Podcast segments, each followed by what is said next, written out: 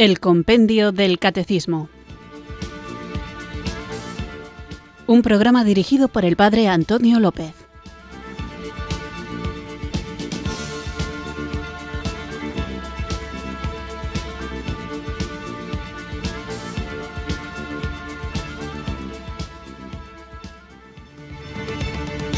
Muy buenas tardes, queridos oyentes de Radio María. Recibido un cariñoso saludo desde Irurzun, en Navarra, quienes sintonizáis una tarde más esta Radio de la Virgen, esta emisora que cambia vidas, para escuchar el programa de El Compendio del Catecismo. Vamos directamente a ponernos en presencia del Señor, invocando el don del Espíritu Santo para que Él nos ayude a comprender lo que veremos hoy el misterio central de la fe y de la vida cristiana, que es el misterio de la Santísima Trinidad. Así que para que el Espíritu nos ilumine, invoquémosle juntos. Pidamos el don de Dios.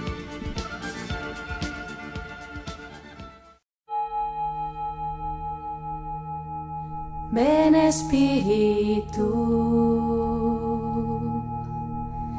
ven Espíritu. Ven Espíritu.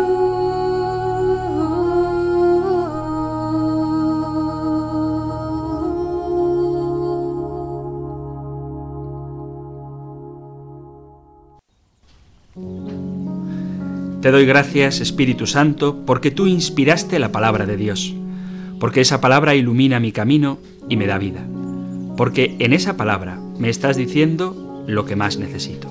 Derrámate en mí, Espíritu Santo, para que pueda comprenderla y me deje transformar por ella. Quiero ser un testigo que anuncie la palabra con seguridad y convicción, con amor y alegría. Por eso, Espíritu Santo, dame tu gracia para que pueda orar con esa palabra, para que se haga carne en mi vida. Así podré anunciarla con mis palabras y mis gestos, con todo mi ser. Tú que eres el Maestro interior, toca los corazones de todos los que la escuchen para que encuentren en ella la respuesta a sus inquietudes, para que se enamoren del Evangelio y lo vivan cada día. Ven, Espíritu Santo. Amén.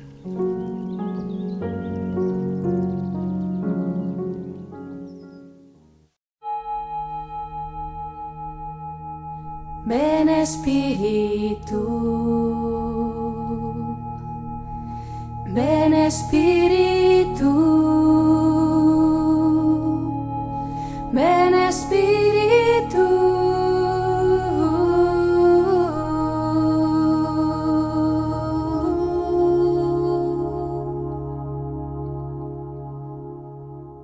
Queridos amigos, queridos oyentes, esto es lo que nos dice el punto 44 que, como podéis ver por la misma formulación de la pregunta, es importantísimo. ¿Cuál es el misterio central de la fe y de la vida cristiana. Me gustaría destacar, así haciendo una exégesis, palabra por palabra, cada una de las cosas que dice la pregunta y, por supuesto, luego la respuesta. A veces hay personas que me han dicho, tanto por correo electrónico y cara a cara, que el programa en ocasiones es un poco denso. Bien, puede ser que lo sea, pero es normal, porque nos estamos adentrando en el misterio de Dios. Por eso pido disculpas y paciencia y también valor para afrontar la tarea que cuando uno pretende formarse como cristiano emprende, puesto que no se trata de que sepamos las cosas superficialmente o nos dejemos llevar por lugares comunes o tópicos o frases hechas o ideas de catequesis de cuando íbamos a la primera comunión para prepararnos a recibirla, sino que tenemos que ahondar en el misterio de Dios para que luego podamos tener respuestas, como suelo decir casi siempre cuando empiezo el programa, y saber dar razón de nuestra esperanza a todo aquel que nos la pida. Por eso no os desaniméis si a veces parece arduo el programa, intentad venir a él descansados, porque ciertamente las cosas que tenemos delante, el objeto de nuestro estudio, es algo importante y no se puede pretender descubrir la Iglesia, el misterio de Dios, la revelación, las implicaciones prácticas que tiene para nuestra vida y todo lo demás si no estamos dispuestos a afrontar que hay que empeñarse con esfuerzo para conocer a Dios. hay momentos, los habrá, y también creo que los ha habido, de expresiones más cómodas, más fáciles, de ratos de oración, de cosas como muy prácticas, pero todas esas cosas prácticas están fundamentadas en algo muy grande que es el misterio de Dios. Y la oración adquirirá mayor sentido cuando uno comprende en profundidad cuál es el misterio de Dios. Y la caridad la ejerceremos con más fuerza, mejor fundamentada, cuando no se basa únicamente en emociones o sentimientos, sino cuando está sostenida en el misterio de Dios. Por eso, el misterio central de la fe es el de la Santísima Trinidad, porque de él es de donde brotan todos los demás misterios. Lo vamos a ver, pero el misterio de la creación parte de que Dios es omnipotente. El misterio de la presencia real de Cristo en la Eucaristía parte de que Dios es omnipotente. El misterio de la conversión, que es capaz de transformar los corazones dóciles al Espíritu, es precisamente la fe en que Dios es omnipotente y como el Padre es Dios, es omnipotente, ha creado todas las cosas, como el Hijo es Dios, es omnipotente, puede hacerse presente realmente la Eucaristía, como el Espíritu Santo es Dios, es omnipotente, puede sostener, guiar y transformar a su iglesia. Creo que con esto queda claro que, como dice la respuesta, es el misterio central de la fe, de aquello que creemos y de la vida cristiana. Hay cuestiones, hay planteamientos, hay temas, hay asignaturas de la vida cristiana que a veces uno puede cometer el error de pensar que son puramente teoría, que, como se oye a menudo, tristemente, lo importante es ser buenas personas, que tampoco pasa nada porque no conozca el misterio de la Santísima Trinidad y que si Dios es Dios, ¿qué más da que el Padre, el Hijo y el Espíritu sean uno, que el Padre no sea Hijo ni Espíritu, que el Hijo no sea Padre ni Espíritu, que el Espíritu no sea Padre ni Hijo? Esas son cosas de teología que a la vida práctica no le importan. No es verdad. Porque si lo que nosotros queremos es tener una relación personal con el Señor, con Dios, tenemos que conocer cómo es Dios personalmente y conociéndole podremos comprender mejor cómo actúa, qué quiere de nosotros, qué podemos esperar de Él. Por eso es fundamental que aprendamos, aunque a veces sea difícil, también a meternos de lleno en el océano, en el piélago, en el mar inescrutable, inabarcable, con una profundidad infinita, con una anchura inmensa, pero que nos metamos en este mar del amor de Dios. Es verdad que no lo vamos a conocer del todo, pero también es verdad que podemos alimentarnos lo suficiente de Él como para llevar una vida cristiana conforme a su voluntad. Si tú vas a, una fuente de estas que emana de un nacedero de un río, por ejemplo, que hay un monte precioso con agua fresca, tú no vas a poder beberte toda el agua que emana de esa fuente, porque no te da, no tienes capacidad para todo eso. Pero sí que es verdad que el agua que bebas de esa fuente va a saciar tu sed. Bueno, pues un poquito esta es la actitud que tenemos que tener con respecto al misterio de la Santísima Trinidad.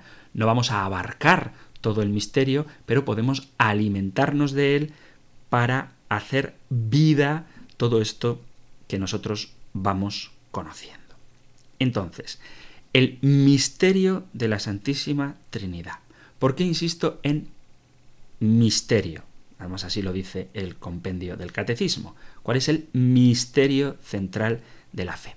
Misterio no es una palabra que utilizamos nosotros simplemente para dejar de pensar, que este es un riesgo que muchas veces nos puede acechar y caer en la tentación de decir, bueno, como es un misterio, pues ya está, lo acepto todo y no pienso en ello. No, que sea un misterio significa que tienes que tratar de profundizarlo, pero dejándote envolver por él. La palabra misterio es una palabra de origen griego que significa silencio. En griego es muein, quizá de ahí venga la palabra mudo. Bueno, pues misterio es una palabra que significa silencio. Esta palabra fue utilizada antiguamente para significar una verdad revelada por Dios que Él mantiene en secreto, que Dios mantiene en secreto. Pero para nosotros los cristianos este secreto ha sido revelado. Los cristianos transformamos esta, como otras muchas palabras, Y ya no significa verdad oculta por Dios que mantiene en secreto, sino que para un cristiano el misterio indica algo incomprensible. Hay quien utiliza la palabra misterio, los programas de misterio, las novelas de misterio, como verdades indemostrables y por lo tanto incomprensibles.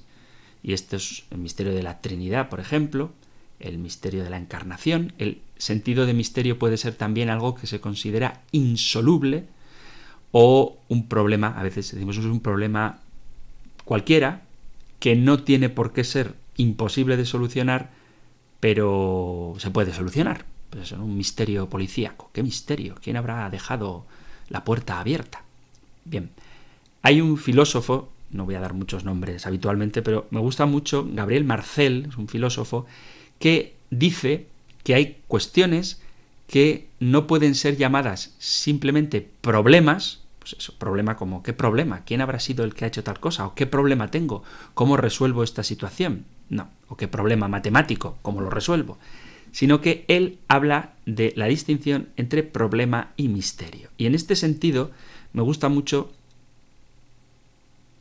para que entendamos qué es el misterio de la Santísima Trinidad.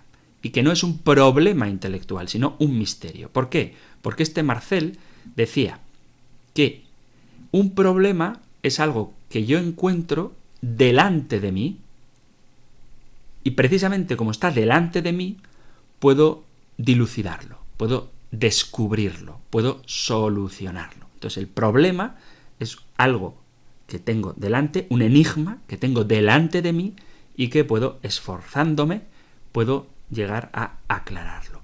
Mientras que un misterio es algo en lo que yo estoy comprometido y que por lo tanto no puedo pensar en ello sino implicándome en resolverlo. Por eso los problemas se pueden solucionar mediante cuestiones técnicas apropiadas según la temática de que se trate, según el ámbito del que estemos hablando, mientras que los misterios van más allá de la técnica o de la teoría, sino que implican a la persona. Dicho de alguna manera, quizá más fácil, el problema es algo que está por fuera de mí y yo trato de solucionarlo desde fuera, con respuestas técnicas, y el misterio es algo que está dentro de mí y la única forma de solucionarlo es implicándome en ello. Bueno, pues en este sentido, la Santísima Trinidad no es un problema intelectual que podamos matemáticamente o con fórmulas más o menos, más o menos complejas, no, con fórmulas complejísimas llegar a solucionar, con fórmulas que yo escribo en un papel o en una pizarra gigante, sino que es un misterio, es algo que está dentro de mí,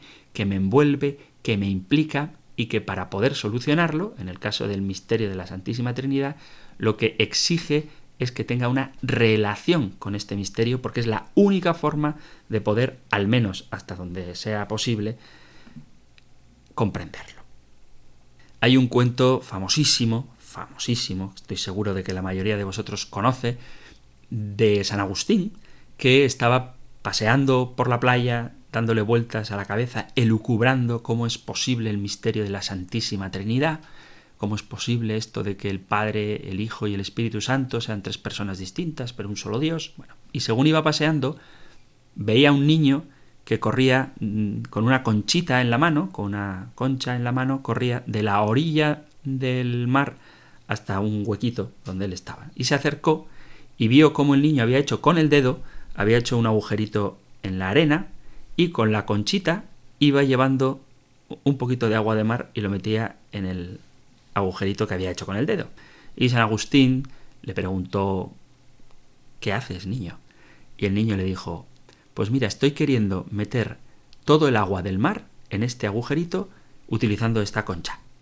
Y San Agustín le dijo, hombre, eso es imposible. Es imposible, en primer lugar, porque no cabe toda el agua del mar en el agujerito que has hecho. Incluso aunque cupiera, cuando lo vas llenando, la propia arena hace que filtre el agua y vuelva a desaparecer. Y además con esa concha es imposible vaciar el mar. y el niño le dijo, bueno, pues esto que yo pretendo hacer es más fácil que el hecho de que tú puedas comprender el misterio de la Santísima Trinidad. Y es verdad, puesto que lo mismo que no cabe el mar en un agujero hecho por el dedo de un niño en la arena, y menos si pretendes llenarlo con una conchita, pues tampoco el inmenso misterio de Dios puede caber en la mente humana. Pero vuelvo a repetir, el hecho de que sea un misterio no significa que no podamos pensar en ello, puesto que Dios mismo ha querido revelarse como Trinidad. Y por lo tanto podemos hacer una reflexión sobre este misterio. Por cierto, ahora que lo pienso, no he definido el misterio de la Santísima Trinidad. El misterio de la Santísima Trinidad, la formulación así básica, es que hay un solo Dios que es tres personas, Padre, Hijo y Espíritu Santo. No lo había dicho porque doy por supuesto que todo el mundo lo sabéis, pero es un solo Dios, Padre, Hijo y Espíritu Santo, en tres personas. ¿El problema cuál es? Esto me lo he topado muchas veces para mi sorpresa. Cuando hablamos de persona, no nos referimos a ser humano, porque a veces uno dice, Dios es persona. No, porque Dios no tiene barba ni pelo blanco. Bien, persona, tampoco voy a hacer ahora elucubraciones filosóficas, que serían muy interesantes, pero persona no significa necesariamente ser humano. Ser humano no es sinónimo de persona.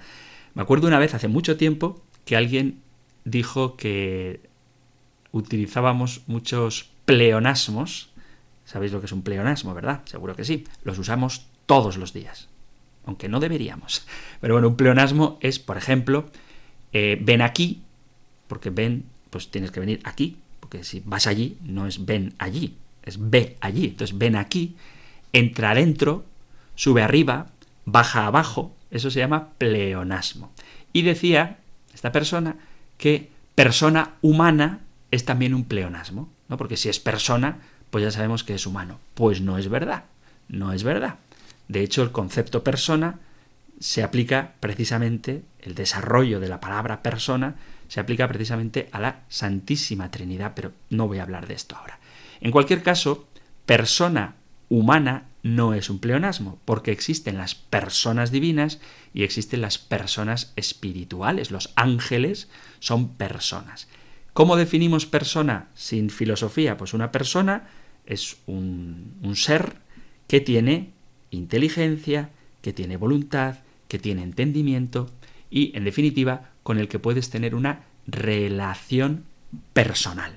Y entonces, nosotros decimos que Dios es tres personas, o sea que el Padre tiene inteligencia, tiene voluntad, tiene entendimiento, podemos relacionarnos con Él, que el Hijo es persona, es inteligente, tiene voluntad, tiene entendimiento, podemos relacionarnos con Él, y que el Espíritu Santo es persona, tiene inteligencia, tiene voluntad, tiene entendimiento, podemos relacionarnos con Él, y que estas tres personas son un único Dios, es decir, no hay tres dioses, sino que hay un único Dios en tres personas. Este es el misterio de la Santísima Trinidad. Por eso tenemos que ver si realmente el Padre es Dios. Yo creo que esto está fuera de toda discusión, así que no me voy a entretener en ello porque hemos hablado ya de la unicidad de Dios, hemos hablado de la verdad de Dios, hemos hablado de que Dios es amor, hemos hablado de la creación de Dios. Entonces, sobre la divinidad del Padre no voy a entretenerme demasiado, puesto que es de lo que hemos venido hablando y en realidad nunca ha estado puesta en cuestión. Pero luego veremos que el Hijo es Dios y el Espíritu Santo es Dios. Y que no son la misma persona el Padre, el Hijo y el Espíritu Santo. Ya sé que es complicado, pero este es el misterio central de la fe y de la vida cristiana. Tú que habitas al amparo del Altísimo, que vives a la sombra del Omnipotente, di al Señor, refugio mío, alcázar mío, Dios mío, confío en ti. Él te librará de la red del cazador, de la peste funesta. Te cubrirá con sus plumas, bajo sus alas te refugiarás. Su brazo es escudo y armadura. No temerás el espanto nocturno, ni la flecha que vuela de día, ni la se desliza en las tinieblas, ni la epidemia que devasta mediodía. Caerán a tu izquierda mil, diez mil a tu derecha, a ti no te alcanzará. Tan solo abre tus ojos y verás la paga de los malvados, porque hiciste del Señor tu refugio, tomaste al Altísimo por defensa. No se te acercará la desgracia, ni la plaga llegará hasta tu tienda, porque a sus ángeles ha dado órdenes para que te guarden en tus caminos.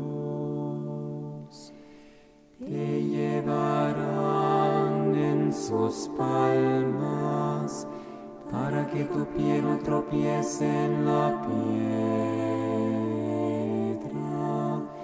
Caminarás sobre áspides y pisotearás leones y dragones. Se puso junto a mí, lo libraré, lo protegeré porque conoce mi nombre. Me invocará y lo escucharé. Con él estaré lo defenderé, lo glorificaré, lo saciaré de largos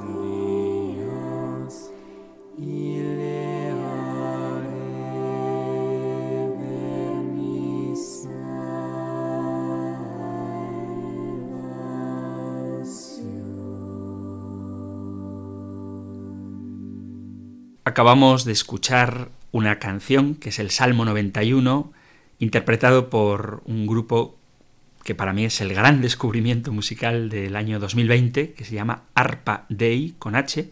Y he puesto el Salmo 91 porque buscando una canción que nos ayude a meditar este misterio de la Santísima Trinidad, Arpa Dei tiene una canción que se llama Alabanza a la Santísima Trinidad. ¿Y por qué no he puesto esa? Porque dura 18 minutos y ocuparíamos todo el programa con esa melodía. ¿Y por qué no has puesto un cacho de la canción? Porque alaba a la Santísima Trinidad, pero primero al Padre, luego al Hijo y luego al Espíritu. Y no he puesto la canción, digo, pues porque hubiera sido solo alabanza al Padre, y lo que me interesaba era la Santísima Trinidad, así que nos encomendamos confiadamente con este Salmo 91 al Señor. Decía que si algún día estáis muy áridos y no sabéis cómo rezar, poned este grupo Arpadei y veréis cómo ellos, con sus voces y las letras de las canciones, os ayudan. Además son todo, creo que casi todo, textos litúrgicos de distintos ritos, lo cual es una belleza impresionante. Así que vamos a continuar ahora con nuestro programa del Compendio del Catecismo, en el que estamos meditando el punto número 44, que es el misterio de la Santísima Trinidad, misterio central de la fe y la vida cristiana. Ya vimos en su momento, hace muchos programas, que de Dios es más lo que no sabemos que lo que sabemos. Así que para comprender un poco cuál es el misterio de la Santísima Trinidad, misterio central de la vida y de la fe de la Iglesia, veamos algunas herejías que se han dicho con respecto a este misterio. Como es un misterio y tratamos de dilucidarlo, a veces lo que ocurre es que para aclararlo nos lo cargamos. Y estos son las herejías. Voy a definir cómo el diccionario habla de lo que es una herejía. Dice, herejía, dos conceptos, dos definiciones. Primero, idea o conjunto de ideas religiosas contrarias a los dogmas de una doctrina religiosa que son rechazadas por las autoridades eclesiásticas, especialmente en la Iglesia Católica. Y luego, segunda acepción, afirmación o posición contraria a los principios y reglas establecidos y aceptados comúnmente en cualquier cuestión, ciencia, arte, etc. Defino herejía porque no hay que confundir herejía con tontería. ¿Por qué, digo, ¿Por qué digo esto? Porque a veces uno dice cosas y piensa que son una herejía, pero no son una herejía, son una tontería. Y esto parece una, estupidez lo que estoy diciendo, pero es muy importante, porque las herejías son cosas muy serias. Serias en el sentido de que están fundadas y tratan de dar una respuesta más comprensible a algunos misterios de nuestra fe. Y para decir una herejía tienes que estar dentro de la iglesia. Un hereje es alguien que diciéndose cristiano dice algo contrario a la doctrina cristiana. Dicho de otra manera, si tú eres de otra religión no cristiana, no eres un hereje, eres de otra religión no cristiana. Una herejía es que, siendo cristiano o diciéndote cristiano, afirmes alguna cuestión que sea contraria a los dogmas que la Iglesia enseña. O sea que para ser hereje hay que estar dentro de la Iglesia. De la otra manera, pues eres una persona con otra opinión. ¿eh? Pero cuando dentro de la Iglesia afirmas, defiendes una doctrina contraria a lo que la propia Iglesia enseña, entonces incurres en herejía. Esto lo digo, lo aclaro, porque no todas las doctrinas que están fuera de la Iglesia son herejías, sino que son herejías las doctrinas que dentro de la Iglesia se expresan como si fueran de la Iglesia, pero son contrarias a lo que la Iglesia enseña. Bien, pues en el deseo de explicar el misterio de la Santísima Trinidad, algunas personas dentro de la Iglesia han desarrollado teorías que pretenden explicar el misterio de la Trinidad, pero saliéndose de lo que decimos que es el misterio de la Santísima Trinidad. Ahora vamos a ver algunas de ellas, no os preocupéis que va a ser dicho de manera muy sencilla. Las relaciones entre el Padre y el Hijo fueron el corazón del gran debate, sobre todo de los primeros siglos del cristianismo. Todos los partícipes de este debate estaban de acuerdo en que el Padre es Dios por su naturaleza, pero la cuestión era, si Dios es Dios, entonces el Hijo, Jesucristo, puede ser Dios también. La Biblia enseña, esto lo hemos visto, que Dios es uno solo, monoteísmo, Dios es uno solo. Pero la misma Biblia habla de Jesús, del verbo de Dios, y le atribuye términos divinos. ¿Cómo es posible que el Padre sea Dios, que es uno solo, y luego se hable de Jesús también como si fuera Dios? Vamos a verlo con citas bíblicas en su momento, pero Jesús, por ejemplo, recibe adoración, o él se llama a sí mismo el yo soy, el Señor. Lo hemos visto. ¿Cómo se puede conciliar ambas cosas? ¿Cómo podemos mantener que el Padre es Dios único y que Jesucristo, el Hijo, el Verbo, también es Dios, si hay un solo Dios. Esta es la ardiente cuestión que necesita urgentemente tener una respuesta, porque no es un juego de palabras, sino que el fundamento de la fe cristiana está precisamente en este tema. Si Cristo es simplemente una criatura y de él depende nuestra salvación, porque Él nos ha salvado, entonces el que nos ha salvado no es Dios, sino una criatura. Con lo cual estamos quitándole a la palabra de Dios revelada una verdad que es fundamental. La salvación procede de Dios. Pero si admitimos que Cristo, que Jesús es Dios, no estamos cayendo en el politeísmo, del que también hemos hablado, creer que existe más de un Dios. Hay un señor que se llamaba Arrio, lo vamos a ver luego más resumidamente, pero Arrio, hay un señor que se llamaba Arrio que dice, esto es muy fácil de explicar. Mantenemos que Dios es uno, pero para mantener que Dios es uno, sacrificamos, nos cargamos, quitamos de nuestra mentalidad la idea de que Cristo es Dios.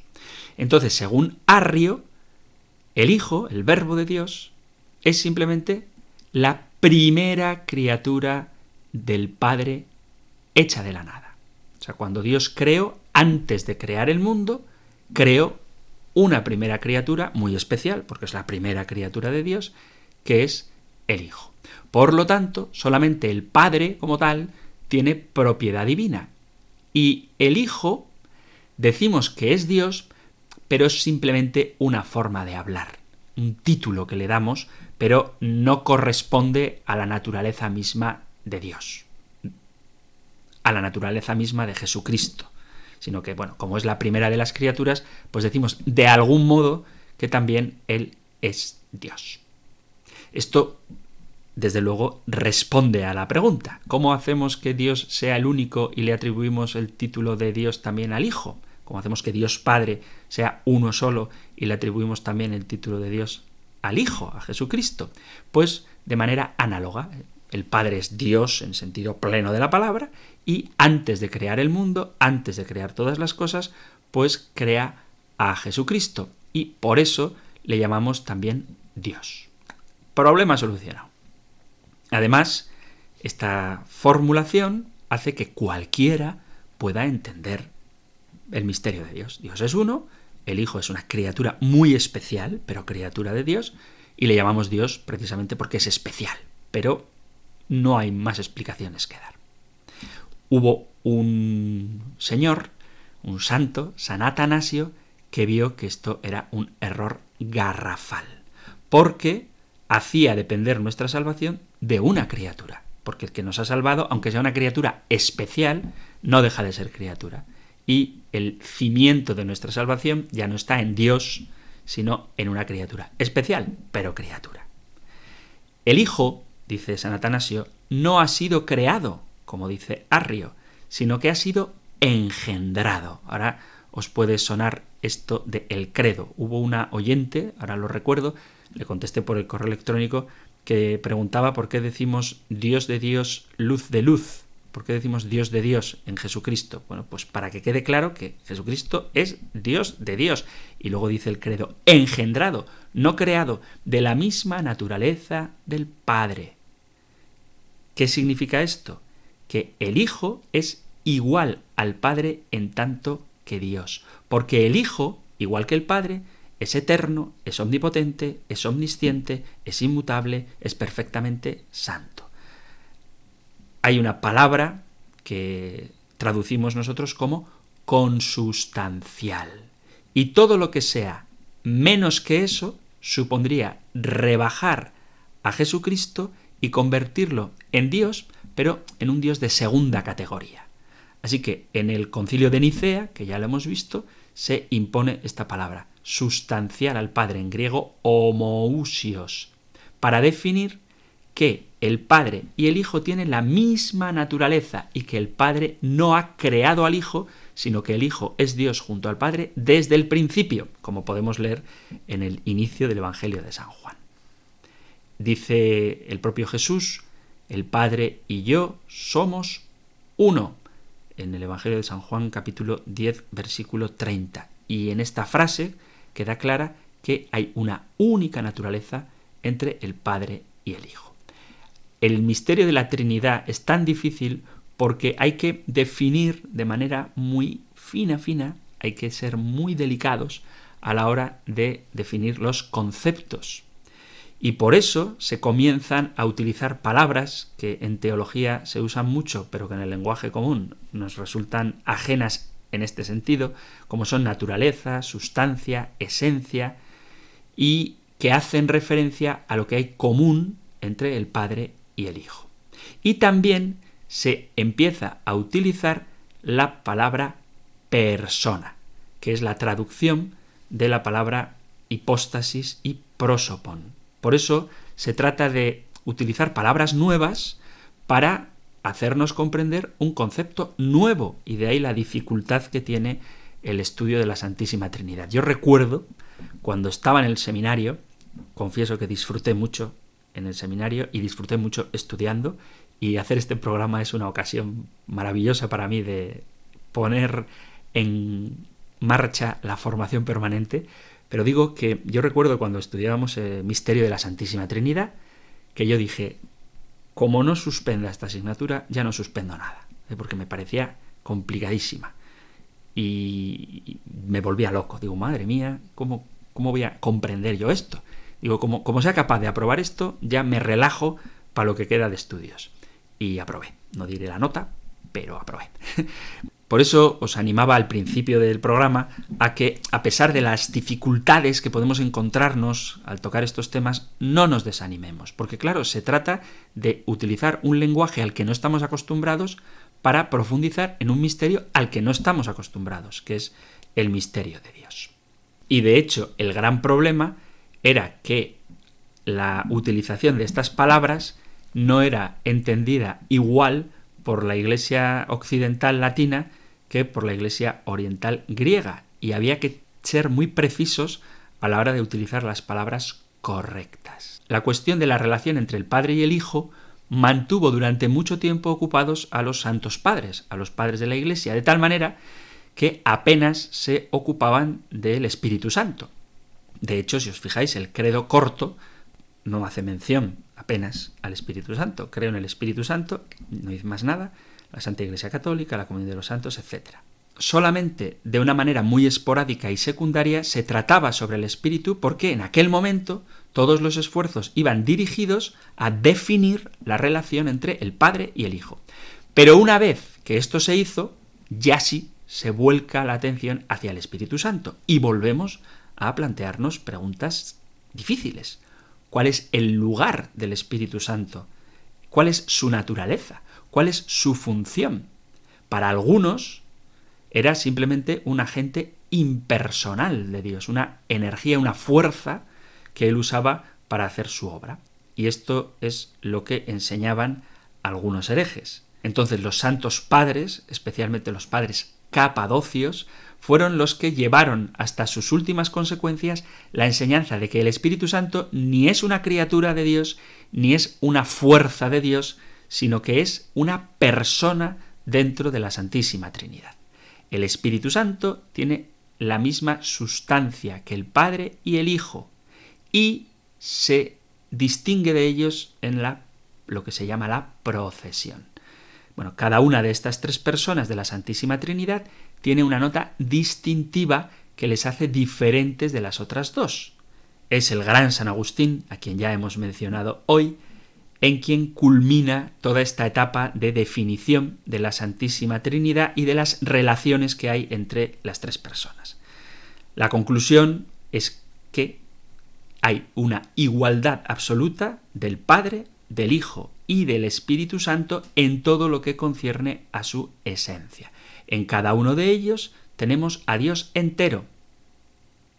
El Padre es totalmente Dios, el Hijo es totalmente Dios, el Espíritu Santo es totalmente Dios, o sea que tenemos un solo Dios. Este es el misterio de la Santísima Trinidad. Esta doctrina salvaguarda por un lado la unidad de Dios, hay un único Dios, pero por otro lado se distingue que hay tres personas, tres sujetos con inteligencia, voluntad, entendimiento, tres personas con las que podemos tener una relación.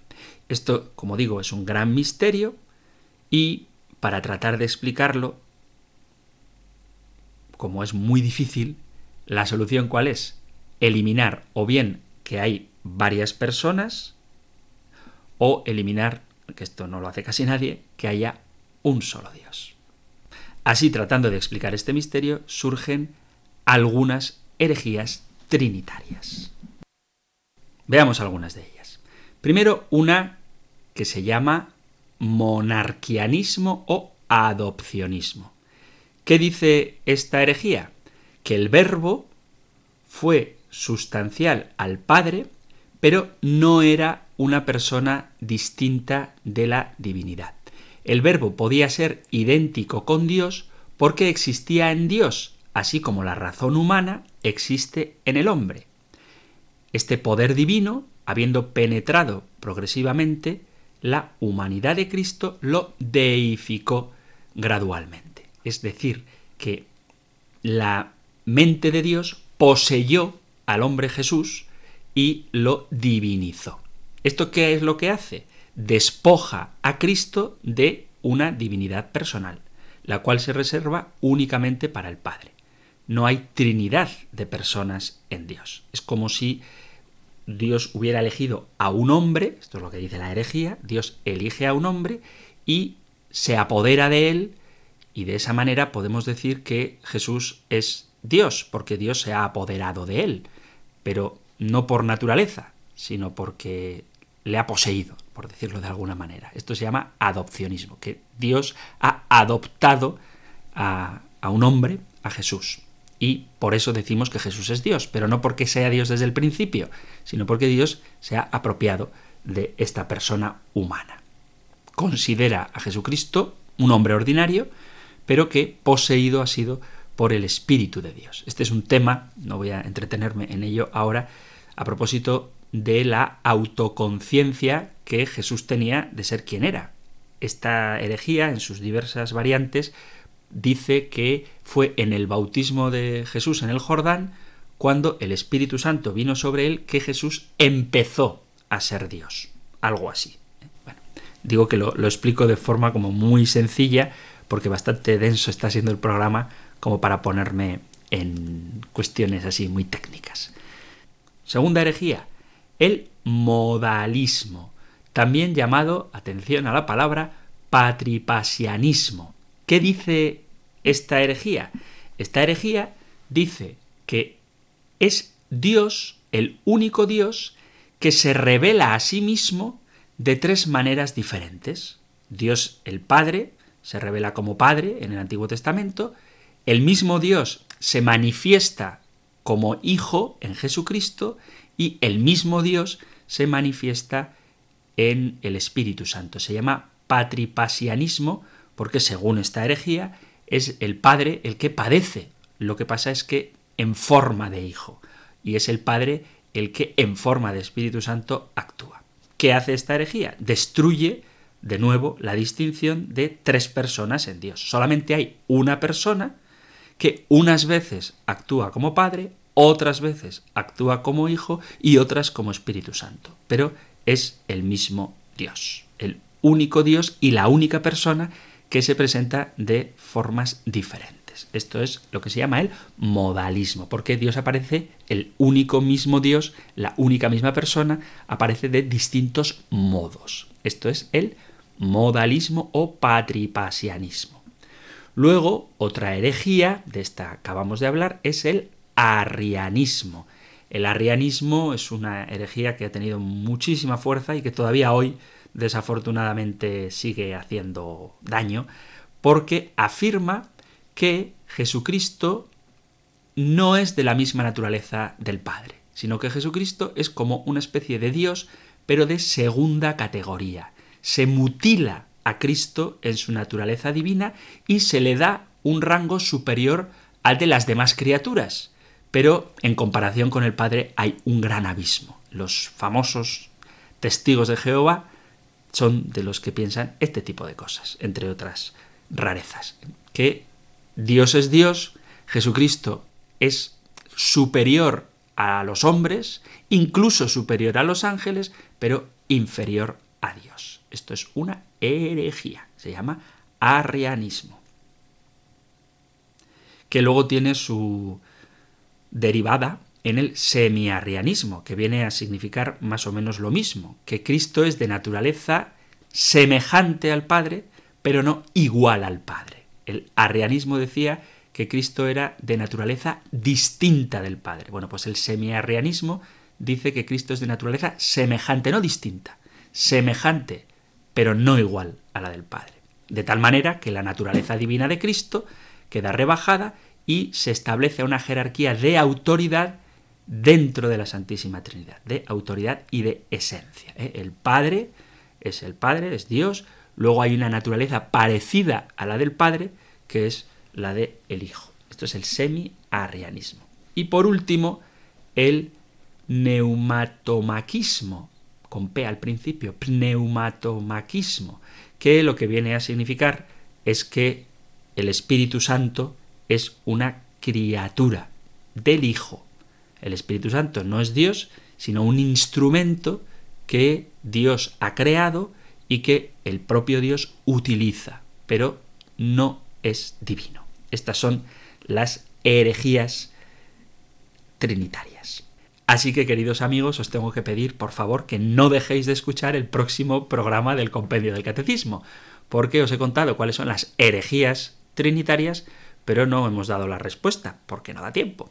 Así que por favor no dejéis de escuchar el próximo programa donde seguiremos con este punto para ver cómo la Sagrada Escritura nos revela, obviamente, ya lo hemos visto, que el Padre es Dios, pero con mucha claridad revela que el Hijo es Dios y es persona distinta del Padre, y el Espíritu Santo es Dios y es persona distinta del Hijo y del Padre.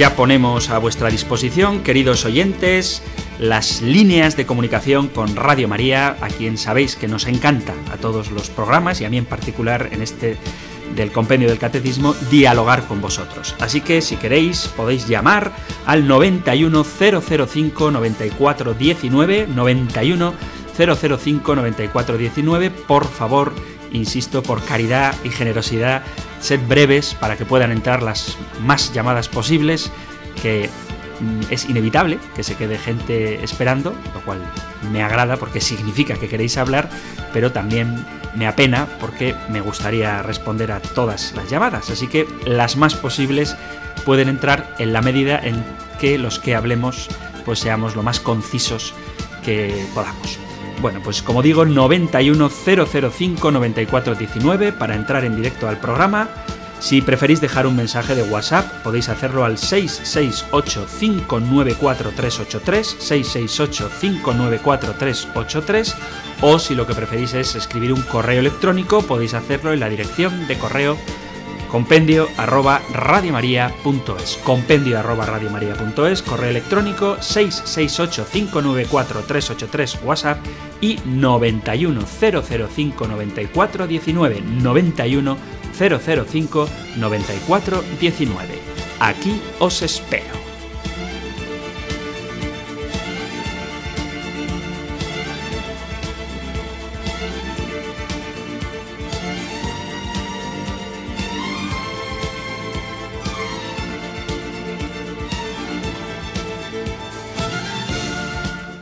la línea de teléfono 91005 9419 en Radio María, escuchando el programa de El Compendio del Catecismo y es el momento de recibir las llamadas de nuestros oyentes, que sabéis que pueden llegar o bien a este número 91005 9419 o también al teléfono WhatsApp 668 594 383.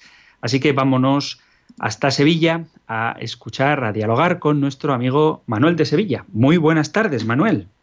Buenas tardes, gracias, Padre Antonio, por su programa. Eh, ya escuchando este programa, se me ha venido así a, la, a, la, mente pues una idea que, nunca se me había venido, ¿no? De, la, de la Santísima Trinidad. Que yo pensando en el poder creador de, de Dios, que por ejemplo nosotros imaginamos la mirada y vemos una imagen, pero de ese poder, de esa imagen la hace realidad porque tiene un poder creativo y, y a Dios no lo hizo nadie, sino que él mismo que crea y se autocrea, o sea, él mismo. Pues entonces yo pensando en, esta, en esta idea, pues se me ha venido a la mente el, el milagro de la multiplicación de los panes como de cinco panes hizo para alimentar a cinco mil personas y me imagino que esos dos efectos que sobraron sería la misma masa del pan y sería del mismo pan, sería todo, tendría la misma sustancia, la misma, sería igual. Digo, vamos, es una mente, una idea que se me ha venido, digo, pues Dios en un principio mm, con ese poder autocreador, el, hijo que procede por generación del mismo, o sea, son el mismo Dios, porque es la misma sustancia, el mismo, y nada más que esa idea la que se me ha venido. Nada más, padre. Muchas gracias por su programa. Muy bien, Manuel. Pues gracias por tu fidelidad al programa y gracias también por compartir tus reflexiones con nosotros. Está muy bien traída la idea, efectivamente. La naturaleza se podría comparar con la harina, aunque tiene, como todas las comparaciones, tienen sus cosas que nos ayudan a entender y luego siempre hay que entender que las comparaciones son comparaciones y que nunca agotan el misterio de Dios. Pero me parece muy, muy adecuada. Muchas gracias, Manuel. Nos vamos ahora hasta Murcia para hablar con Juan. Juan, buenas tardes. Hola, buenas tardes, padre. Enhorabuena. ¿Se me oye bien? Se te oye alto y claro. Muy bien, gracias. Bien, enhorabuena por, por su programa. Mi pregunta es, es la siguiente. Es, eh, bueno, el, la, la, resurrección de nuestro Señor Jesucristo, de la de la Santísima Virgen María, eh, mi, duda es, eh, es la siguiente. Cuando el cuerpo de nuestro Señor Jesucristo eh, resucita y bueno hace su aparición a los apóstoles, a los apóstoles, en este, entre ellos no está no está Santo Tomás y luego se aparece también a Santo Tomás, a Santo Tomás y le dice no seas incrédulo sino creyente anda, dame tu dedo o tu mano y métela aquí en mi costado y ve que soy de carne y hueso. Entonces, eh, bueno, esta mañana meditando digo, eh, ¿cómo, ¿cómo, bueno, yo sé que estas cosas de Dios solamente Dios las entiende y para Él no hay nada imposible, pero es por si hay alguna explicación. Eh, ¿Cómo ese cuerpo de Jesús, siendo de carne y hueso, tiene la capacidad de atravesar paredes cuando se aparece en el cenáculo a los apóstoles para, para transmitirles su Espíritu Santo? Eh, cómo tiene la capacidad de, traspasar paredes o, no tiene no tiene tiempo o, espacio. ¿Me entiende lo que le digo? Si le dice a Santo Tomás, dame tu mano y métela aquí, ve que soy, no veas que soy un espíritu, sino que soy de carne y hueso, tócame, dame un pez, que lo voy a comer el pez para que veas que como. O sea, y como también cuando resucita, entiendo que resucita en su cuerpo glorioso, no en su cuerpo carnal como nosotros a lo mejor creemos. O, Eso no entiendo, no entiendo pues has, dado tú la respuesta. Has dicho algo que no sé si te he entendido bien, que has hablado de la resurrección de María. Sí, sí, porque he leído ah. sobre la vida oculta de la Virgen María, el libro de la Santa estigmatizada Ana Catalina Emmerich, que es un libro que recomiendo porque aporta muchísima información que no hay en la Biblia, igual que la pasión de nuestro Señor Jesucristo, la cual se hizo también basada en la película de Mel Gibson, en esta Santa estigmatizada. no, te decía porque nosotros los católicos no creemos en la resurrección de María, sino en la dormición de María. Es decir, Jesucristo murió y resucitó, pero según nuestra fe, María mm, no murió. Son dos conceptos diferentes. Una cosa es que uno muera y resucite, y otra cosa es que el cuerpo ah, de María, que no murió, fuera asunto al cielo y fuera llevado junto a, a, Dios Padre, junto a Jesucristo al cielo. Pero lo que nosotros decimos es que Jesús efectivamente sí murió. María, dice eh, Pablo VI, creo que es eh, María, pasado el tránsito de su vida mortal, no habla explícitamente de si no murió o murió, pero no podemos comparar la resurrección de Cristo, que efectivamente murió y descendió a los infiernos, al, al Hades, con la situación de la Virgen, que es totalmente distinta. En cualquier caso, te animo a que leas la carta a los filipenses en el capítulo 3, donde efectivamente, que lo has dicho tú mismo, eh, Juan, lo has dicho tú, el Señor, dice Filipenses 3:20, el Señor transformará nuestro cuerpo miserable a semejanza de su cuerpo glorioso. Entonces, lo que el Señor está expresando es que Él verdaderamente ha resucitado con su cuerpo, y por eso, como mencionas, Tomás puede tocarlo y, y pueden verlo, y habla con ellos, incluso almuerza con ellos cuando les prepara un pescado ahí a orillas del lago. Entonces, efectivamente es el cuerpo de Jesús, pero no es un cuerpo con las mismas limitaciones que tenía antes de la resurrección. Por eso hablamos de cuerpo glorioso. Entonces, ¿cuáles son las cualidades de este cuerpo glorioso? Pues no lo podemos saber con certeza. Lo que sí sabemos es que todos nosotros estamos llamados a resucitar también con nuestro cuerpo. En el credo, lo veremos en su debido momento, vamos a ver todo el credo, decimos creo en la resurrección de la carne y la vida eterna. ¿Qué significa la resurrección de la carne? Que nuestros cuerpos están llamados, igual que el de Jesucristo, también a resucitar. ¿De qué manera? pues en un cuerpo glorioso semejante al de Jesucristo, vuelvo a repetir, Filipenses capítulo 3, versículo 20. Pero la forma concreta, la forma no, no física, sino el modo concreto en el que será ese cuerpo, pues me temo que esa respuesta no la tengo yo, ni la tiene nadie. Lo que sí sabemos es eso, que Jesucristo resucitó realmente, físicamente, con su cuerpo, y que quienes creemos en Él y hemos sido unidos a Él por el bautismo, estamos llamados a resucitar juntamente con Él también en nuestro cuerpo al final de los tiempos, cuando el Señor venga revestido de poder y gloria sobre las nubes del cielo y dé lugar al juicio universal. Pero hasta ahí es donde puedo decir. Más que eso, pues la verdad es que no lo sé. Tocaremos estos temas cuando hablemos de la resurrección de Cristo y tocaremos estos temas cuando hablemos también de la escatología, de nuestra propia resurrección y de la esperanza de la fe que tenemos nosotros en la resurrección de la carne. Y tiene implicaciones muy prácticas con respecto a la teología del cuerpo. De tal manera que el cuerpo no es algo que tenemos, sino que es algo que somos. ¿eh? Que la teología cristiana, la antropología cristiana, no cree que el cuerpo es una especie de desecho, no la cáscara, el tetrabric reciclable o la cáscara desechable, sino que el cuerpo es lo que nos identifica como lo que somos, porque el Señor nos ha creado una unidad cuerpo y alma. Y la dignidad del cuerpo se expresa fundamentalmente, o también se expresa, en que el verbo de Dios se ha hecho carne, ha tenido un cuerpo, ese cuerpo ha muerto, pero ese cuerpo de otra manera, glorioso, no ceñido, no limitado por los condicionantes de corrupción o de localización o las limitantes físicas que tiene el cuerpo humano, pero ha resucitado. Jesucristo ha resucitado en su cuerpo y nosotros estamos llamados a resucitar con él. Muy interesante la pregunta, volveremos a hablar de ello con más calma. Muchas gracias, Juan, desde Murcia. Queridos oyentes todos, os doy la bendición del libro de los números, de la Sagrada Escritura. El Señor te bendiga y te proteja, ilumine su rostro sobre ti y te conceda su favor. El Señor te muestre su rostro y te conceda la paz. Muchísimas gracias, queridos oyentes, por estar ahí. Gracias por escuchar el compendio del Catecismo y si queréis, volvemos a encontrarnos en un próximo programa. Un abrazo.